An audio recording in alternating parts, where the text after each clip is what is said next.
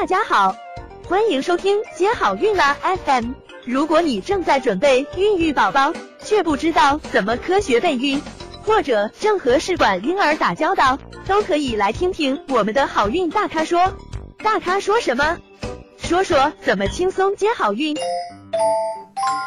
嗯，还有一类呢是性传播性疾病，嗯，比如说淋病，那急性期肯定不适合怀孕了，但是治愈后是可以怀孕的。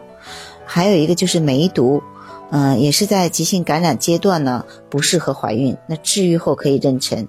但是有一部分人呢，尽管经过规范的治疗，但是他的血清呢还是固定的，他的 RPR 呢一直是阳性的，嗯，但是。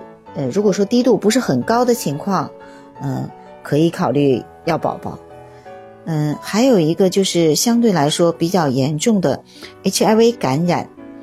那这种 HIV 感染呢，在怀孕的阶段，嗯，由于它体内的一个免疫功能的抑制，因为妊娠它会，嗯，抑制免疫功能嘛，那么就能加速 HIV 感染者从无症状期发展为艾滋病。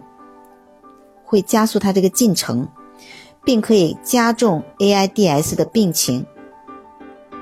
还有一个情况就是，母亲如果是没有做过任何治疗的，那么这个胎儿感染 HIV 的几率就很高，占到了百分之十五到二十五。嗯，所以呢，嗯，这个一定要权衡利弊。嗯，建议是不要要宝宝。嗯，但是目前呢，其实厦门每年都有。一些 HIV 感染的分娩的呃妊娠的这些病例都有，嗯，还好呢，现在有比较完善的产前检查。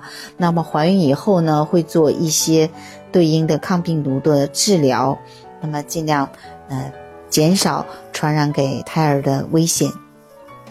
想了解更多备孕和试管的内容，可以在微信公众号搜索“接好运”，关注我们，接好运。让怀孕更容易。